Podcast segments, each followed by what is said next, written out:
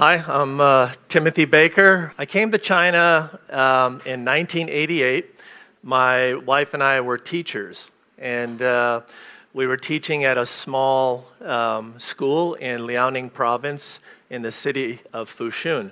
But really, our story started six years before that. In 1982, my wife and I uh, heard a speaker, kind of like this kind of thing. And um, that speaker was talking about giving up your life to help serve other people. And it was such a foreign concept to me. I, I, I never really had thought about it that much. And uh, that night, I went home and I prayed. I said, God, do you think that's something I should do with my life to give up everything to go and um, go somewhere else and help people who need help? And um, my wife and I gradually began to be more and more inclined to go this direction.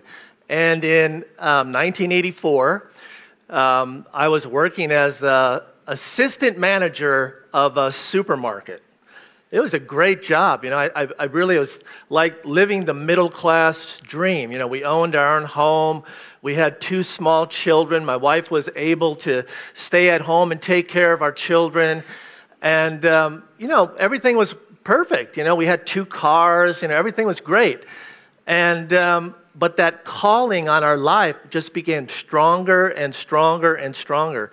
And in 1984, I told my boss, I remember the day I told him, I said, Hey, Tom, um, I'm going to quit my job.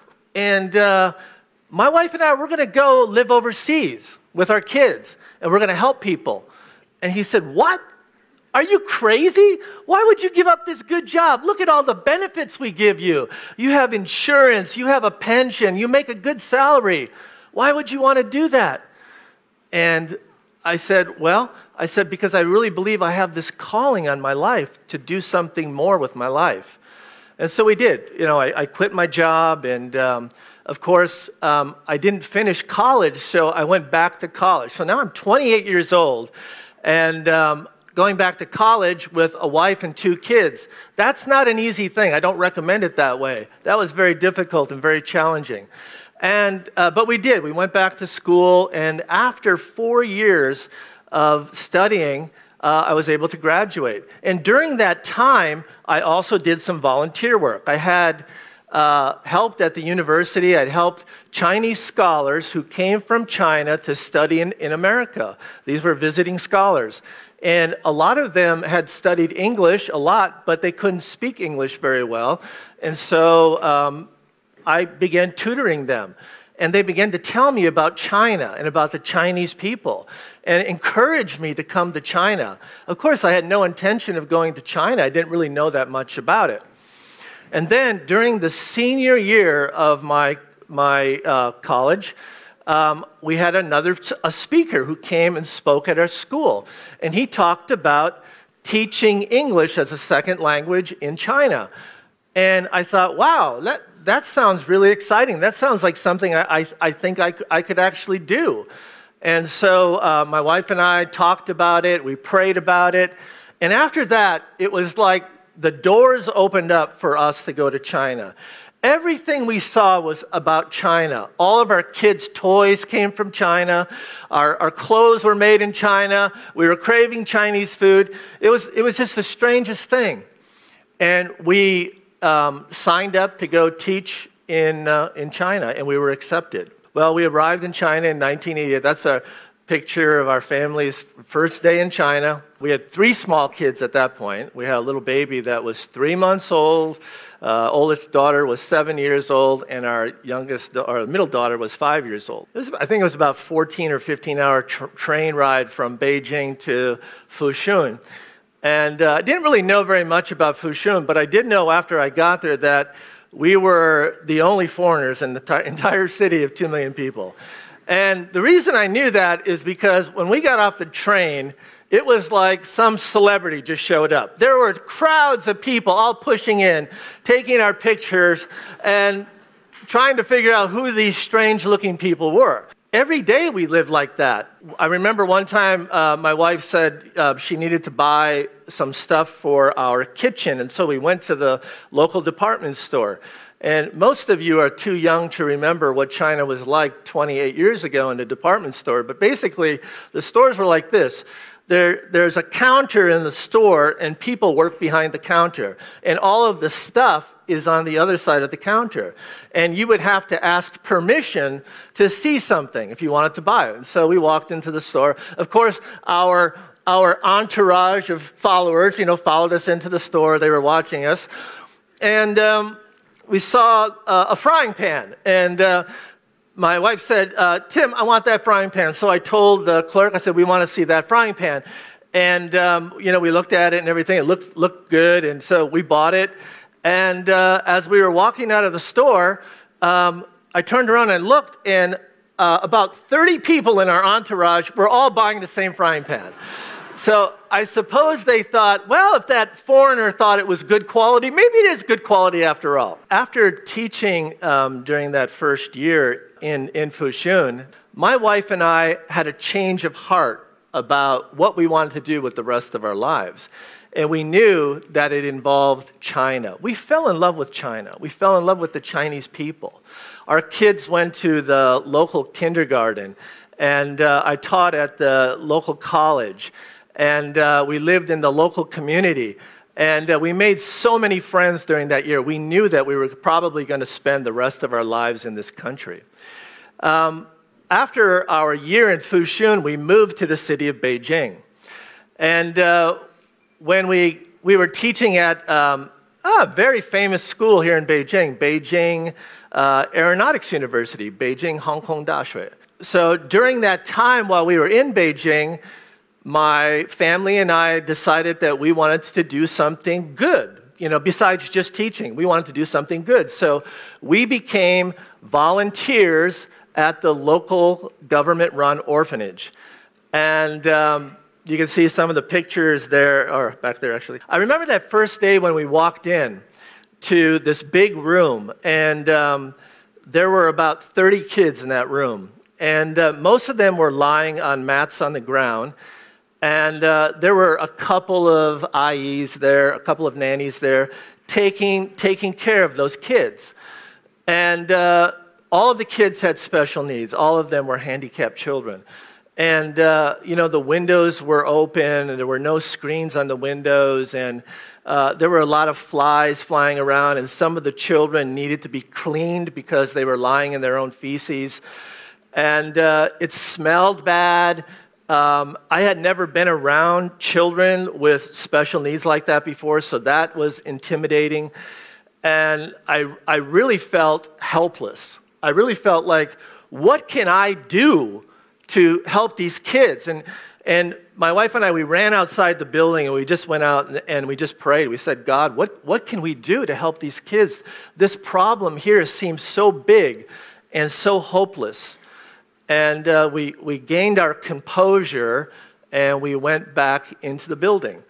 And we began to pick up some of those kids and clean them up and hold them and talk to them and play with them and and over time got to know them and got to see that um, they, they weren't scary. They weren't intimidating. They, they, they were really beautiful kids. And uh, it was almost like they were treasures that were hidden away in a field. And um, that really inspired us. That really changed our lives. So much so that a year later we actually brought one of the kids home. And uh, she's our, our daughter number four, you know, four, four daughters. And uh, Esther is her name, and she is now 24 years old, and she's studying to be a teacher in Austin, Texas.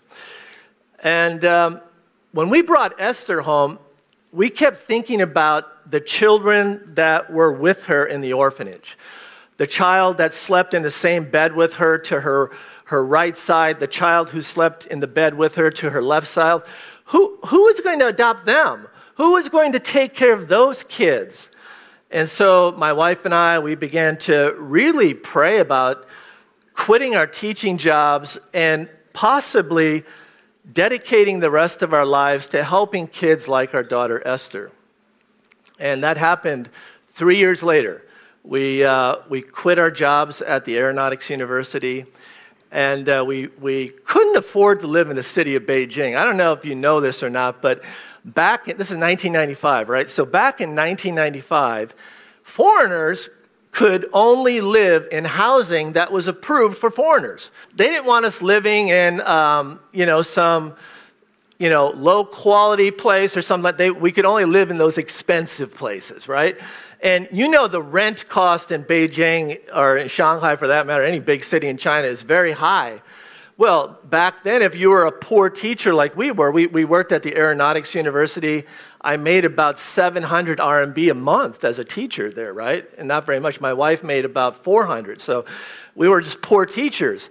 How could we afford to pay a few thousand dollars a month in rent uh, to live in Beijing? So we moved out to the countryside. And you know, you get outside the city, the price goes down, right?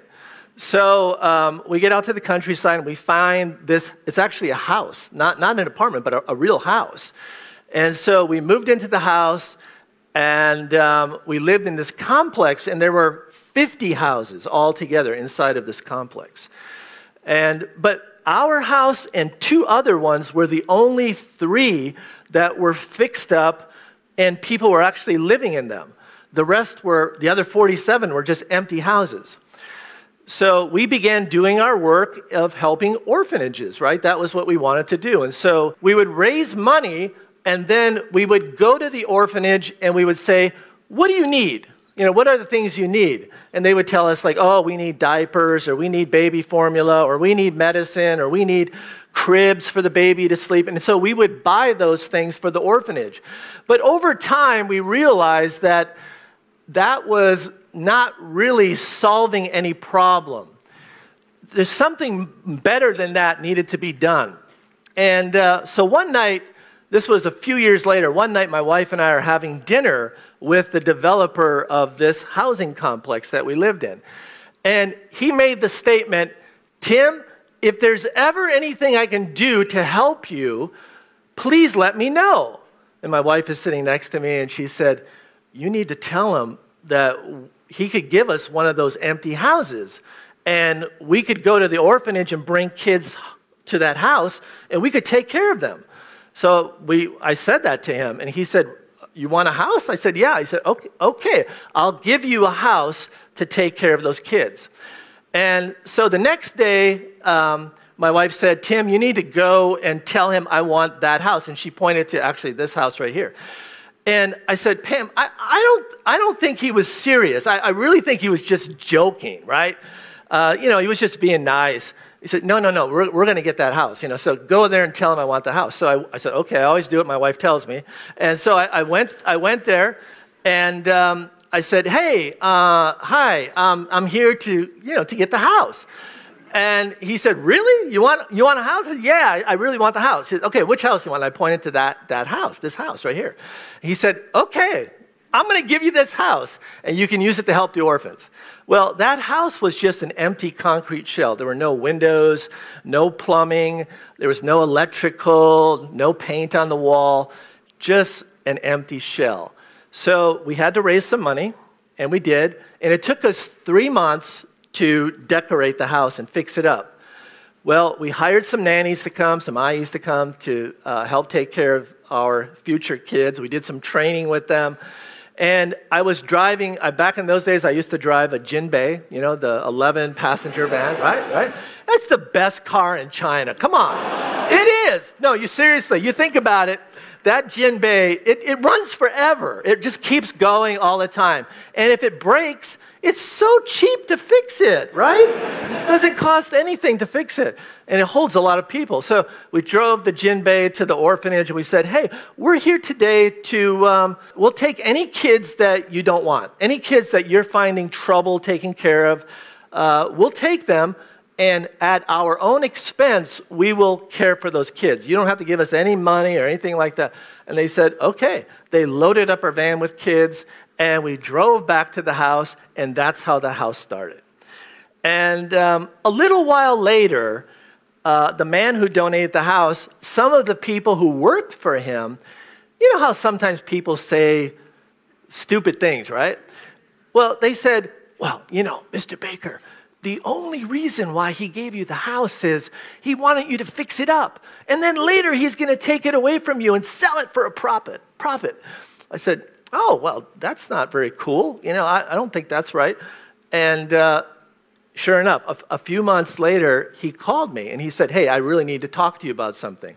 Now, I don't know if he was going to talk to me about that or not, but I was afraid he might. And uh, I said, Listen, you haven't seen the house yet with the kids in it. I said, Why don't we meet at the house? And uh, he said, Sure, sure, let's, let's go to the house. And uh, so I told the ayis, I told the nannies, uh, when we go through the front door of the house, please tell the children to make sure they greet this man who gave them the house very well.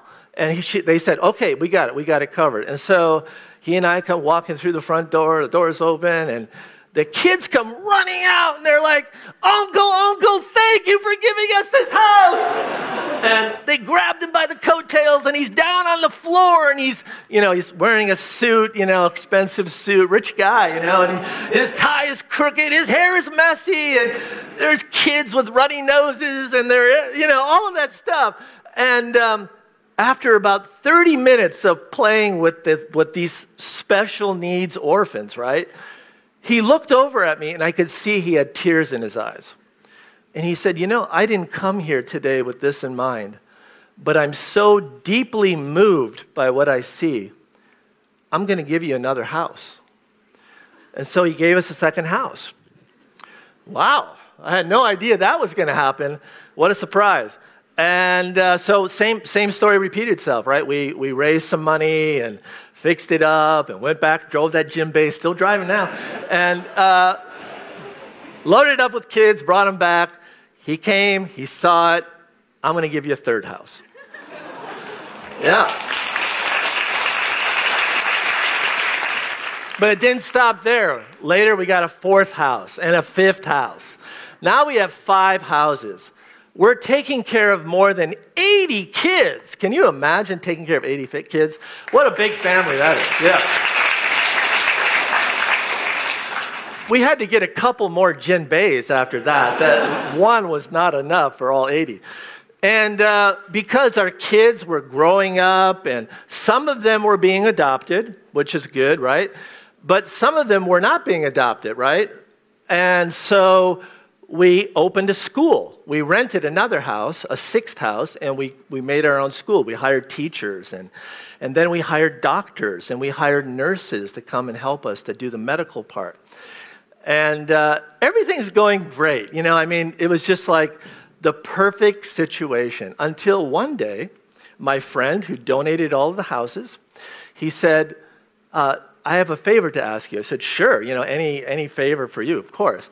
He said, Well, I have a friend who wants to adopt a baby. Can you help her? I said, Yes, I'll help your friend adopt a baby. So the friend came and she saw all of the kids and she chose a little baby, a little infant that was actually abandoned at our front gate. And this was really the only non special needs, the only healthy child we had at the orphanage at the time.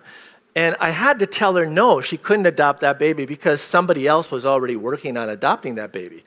Well, when the man who gave us the houses found out about that, he didn't really like that too much, and he said, uh, no, no, no, we're not going to take no for an answer. You know, I did so much for you. You need to do this for her. I said, well, I, it's, beyond, it's out of my control.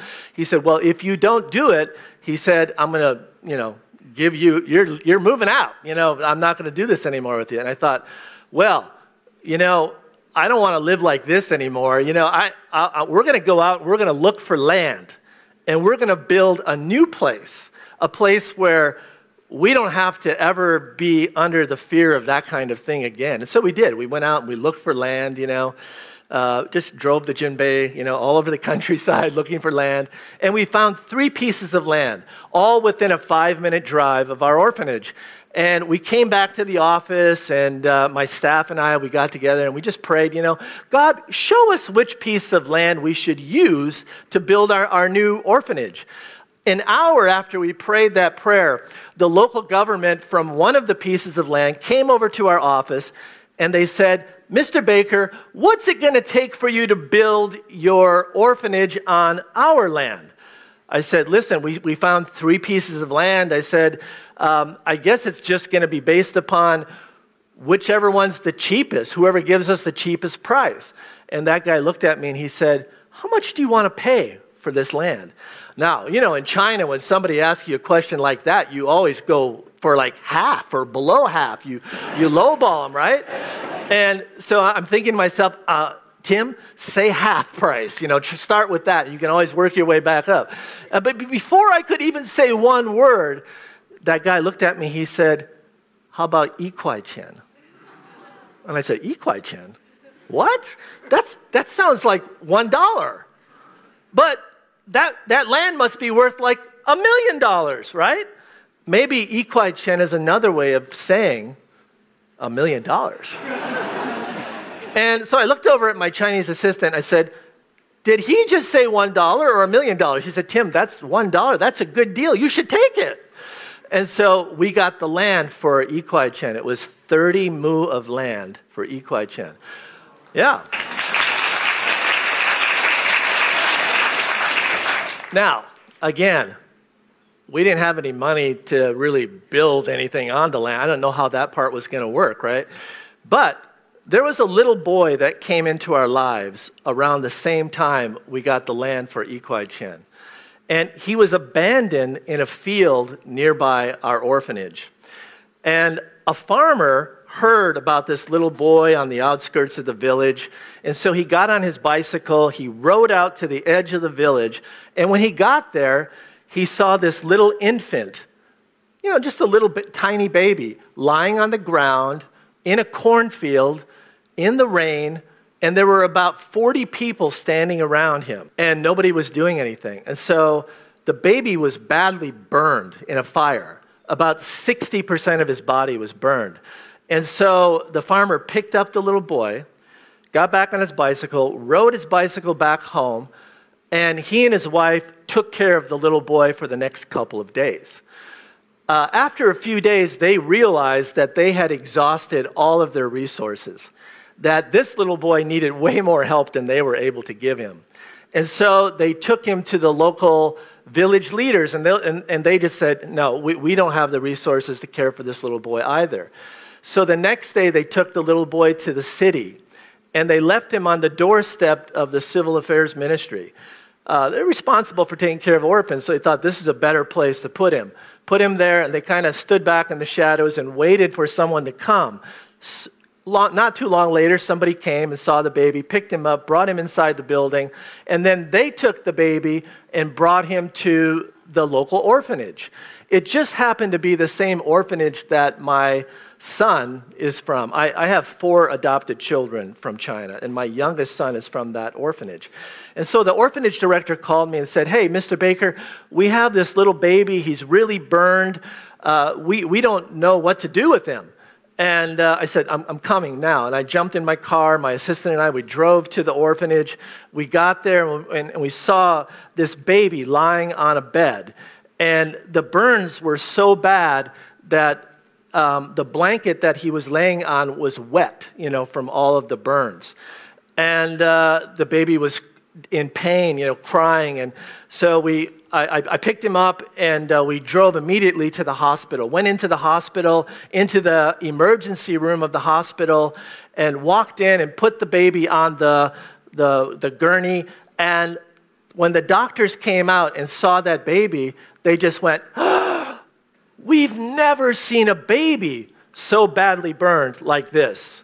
We give this baby less than a 10% chance of living. I said, it doesn't matter how much money it costs or what you have to do. I want you to think of this baby as your own son. What would you do to save your own son's life? And uh, so they did. You know, they, they really worked hard and tried to save the baby's life. Uh, but after a few days, they also realized that the burns were way beyond anything they could do to help him. And so uh, we, we decided to transfer the baby to the Beijing Children's Hospital, right? The Beijing Children's Hospital is the best hospital in China for treating burns. There's a burn, burn unit there. And so, uh, as we were um, um, admitting the baby into the hospital, the head doctor there in the burn center, she pulled me aside and she said, Mr. Baker, why do you want to save this little boy? I, I mean, what possible life could he lead? Look at him. He's so badly burned. Wouldn't it just be better to let him die? I said, No. I said, You know, even if nobody else wants him, I said, My wife and I, we will adopt this little boy. And someday I'll see him running across a soccer field, kicking a soccer ball. And someday he'll go on to high school. And someday he'll go on to university.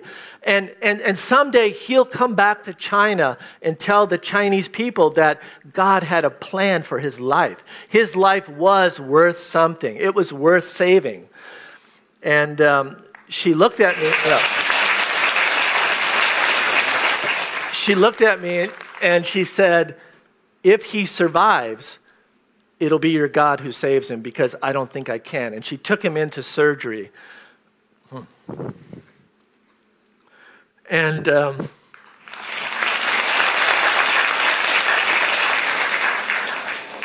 after six hours of surgery, they had to amputate his left arm because it was so badly burned. They had to amputate half of his left foot, uh, all of the toes on his right foot, all of the fingers on his right hand.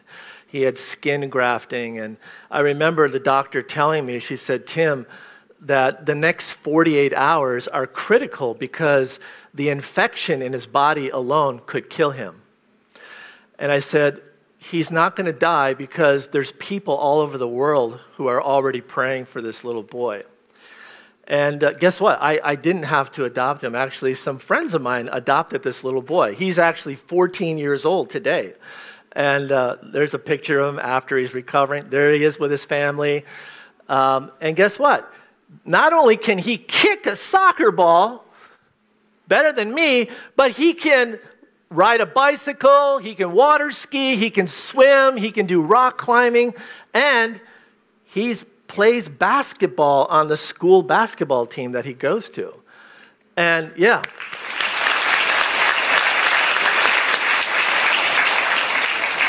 I remember uh, sharing that story uh, when I was visiting California a few years ago.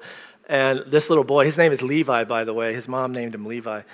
And um, he was actually at the event that I was speaking at, and I told that story. And that, that was actually the first time he had heard the story. And afterwards, he said to his mom, he said, Wow, my life is really important, isn't it?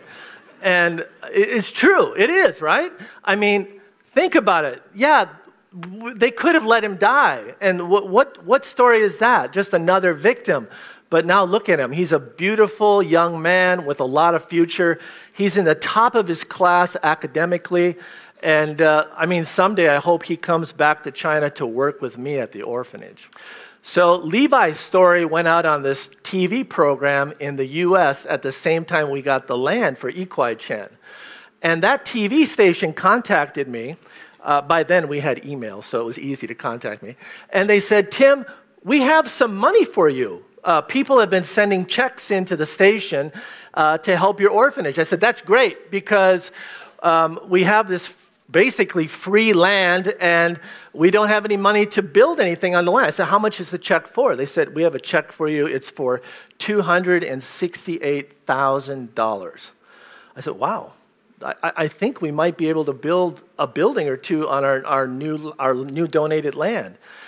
Well, I, I met some people in Beijing. I met a guy who was the head of a French construction company, Lafarge. And they donated all of the cement to our project, and all of the roof tiles, and all of the sheetrock. And, uh, and then I met somebody from Nippon Paint, and they donated all of the paint to our project. And then I met somebody from Schneider Electric, and they donated all of the wires to our project and all of the switches. And I met a guy from a company called SureBlock, and they gave us all of the block and all of the bricks to build the building at a wholesale price. So we were able to take that $268,000 and not just build one building, but we built four buildings. We built our guest house where all of our volunteers live. We built two children's homes and we built our office. Around that same time, I met a guy uh, who was also helping us with that little burnt baby, Levi, right? His name is Rob Gifford. He was the national correspondent for National Public Radio in Beijing. And Rob told me at that time when we were taking care of Levi, he said, Someday I would like to do a story about your orphanage and put it on NPR. And I thought, eh, I don't know. I, am I'm a little shy with the media. I don't really like that too much, you know, because you never know. The media, they always, they might want to make me look good and make everybody else look bad. I don't, I don't like that. I, I don't want to make anybody else look bad. So I, I said, no, I, I don't really want to do that. Well, a little while later, I was driving through the city of Beijing. You know, Beijing's big, right? It's got more than 20 million people.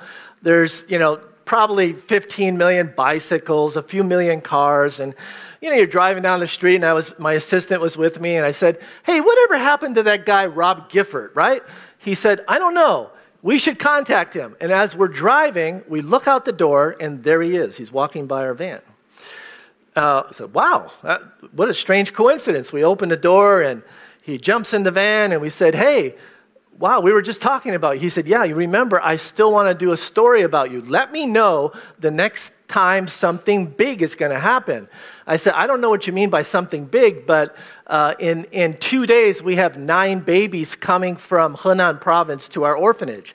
I said, Is that a big story? He said, Yeah, that's a big story. I want to do a story about that. So he came and did a story about that, and it went on the radio on the second anniversary of 9 11.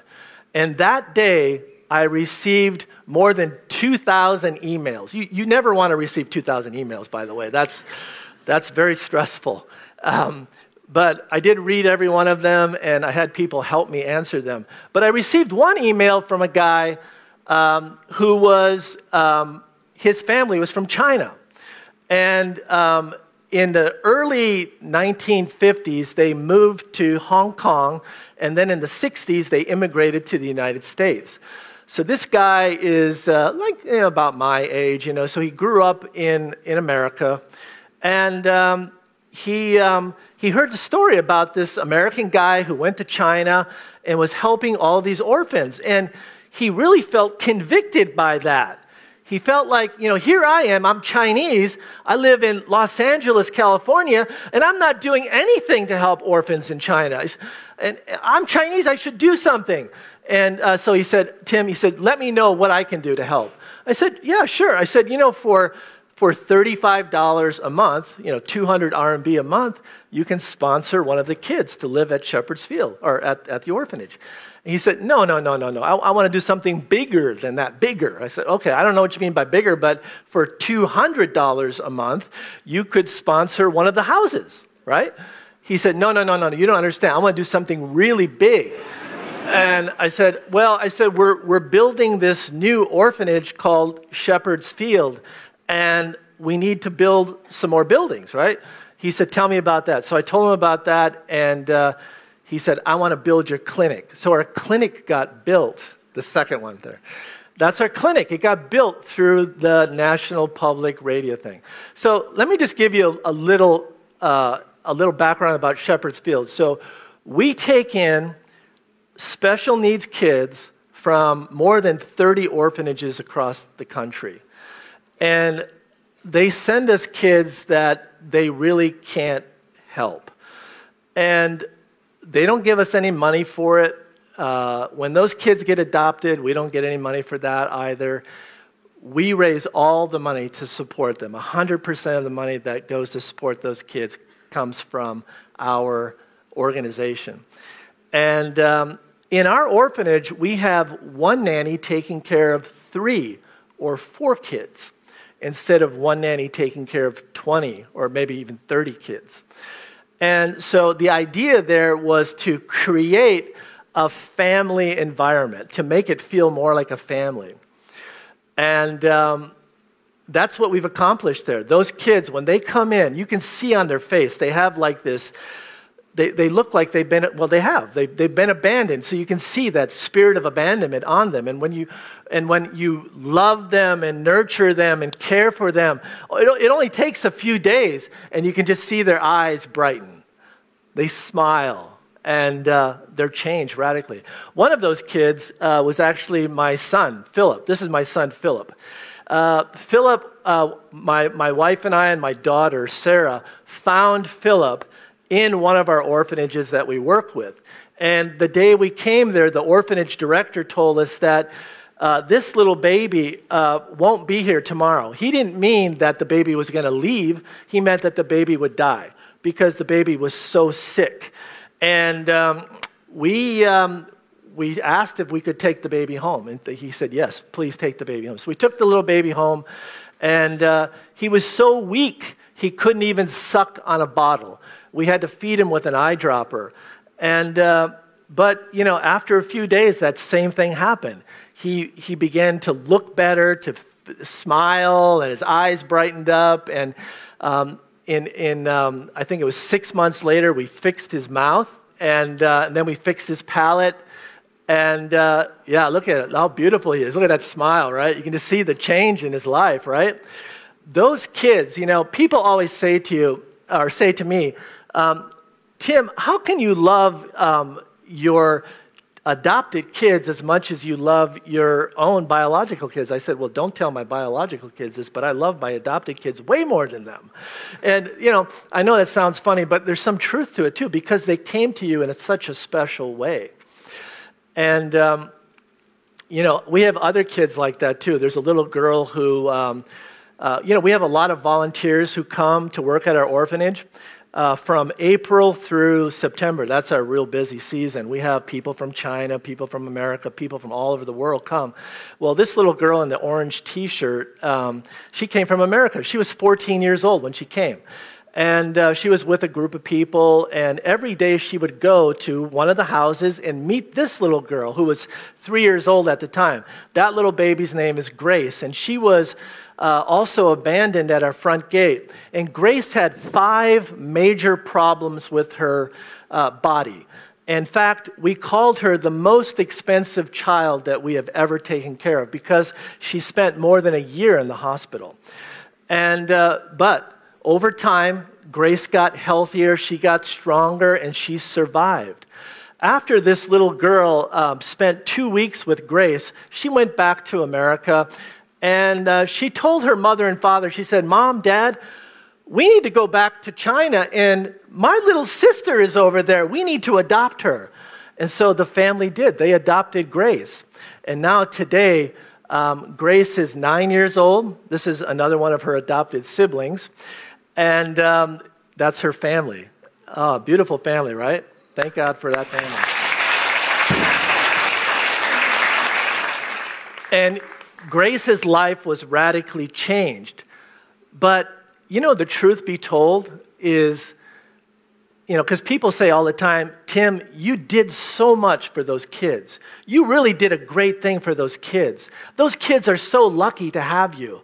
But the truth be told, those kids did way more for me than I ever did for them because they changed me. They gave me a heart that is, that is completely broken for the hurting and suffering in this world. And I don't look at those kids like there's something wrong with them. So, so many times people will come, they'll say, like, oh, what's wrong with this child or what's wrong with that child? There's nothing wrong with them. There's something wrong with us. We're the ones that have the problem, right? We need to look at them as just like Levi. There's a plan for every child's life. There's a plan for every special needs person's life. And we can do great things to change their lives, sure, but those people will change our lives too at the same time. So, um, now Shepherd's Field is finished, and we go to register all of the buildings. And uh, when we went to do that, uh, register everything with the government, they said, hey, wait a minute, you're missing a building. There's one building that's missing. Uh, I said, no. I said, I don't think there's a building missing. I'm pretty sure they're all there. No, you don't understand. When we gave you the land for Kwai Chen, you were supposed to build this much. square meters. And I said, Well, how many square meters are we missing? They said, 3,000. I said, What? 3,000? That's that's bigger than all five of our children's homes together. That can't be right. We, we got to stop this from happening. We need, to, we need to complain about it, pray about it, and stop it from happening. We don't want that building. But then God reminded me that eight years before this, He gave me a vision for those older kids. You know, in China, when an orphan reaches the age of 14, they can no longer be adopted. If they're a healthy child, by the time they're 15 or 16, the government orphanage will find a job for them, a place for them to go and live, a place for them to work.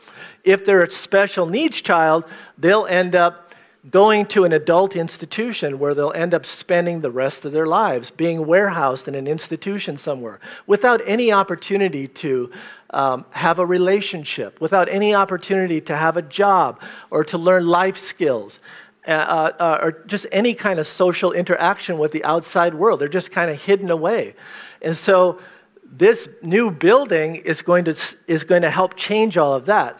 This new building is going to be our vocational center where we will train those kids give them job skills. We will teach them life skills. We will teach them how to live together in a group home and how to help one another and uh, how to be use, become useful parts of society. And uh, um, even though our new building is finished, it still hasn't opened yet because we're still going through the inspection process. Um, but um, we do have some of our kids who didn't get adopted who became older kids. We had, we had a little girl who came to us 10 years ago uh, when she was 14 years old. And uh, we gave her an education in our, in our school. Um, we, uh, we taught her life skills. We gave her job skills.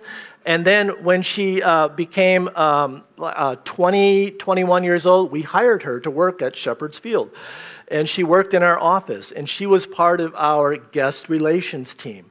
And what she would do is when our local guests from Beijing or Tianjin or wherever would come, to visit the kids, she would take them on a tour and she would tell the story about Shepherd's Field. And this little girl, uh, well, she's a woman now, she's in a wheelchair. She'll never be able to walk.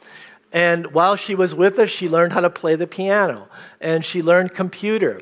And now, just recently, she was able to find her own job by herself. She moved away from us. She left her family.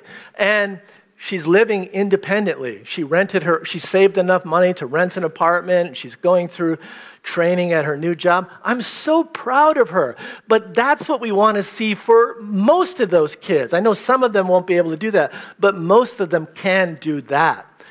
And um, so um, that's the Shepherd's Field story. You can see there's the whole place now.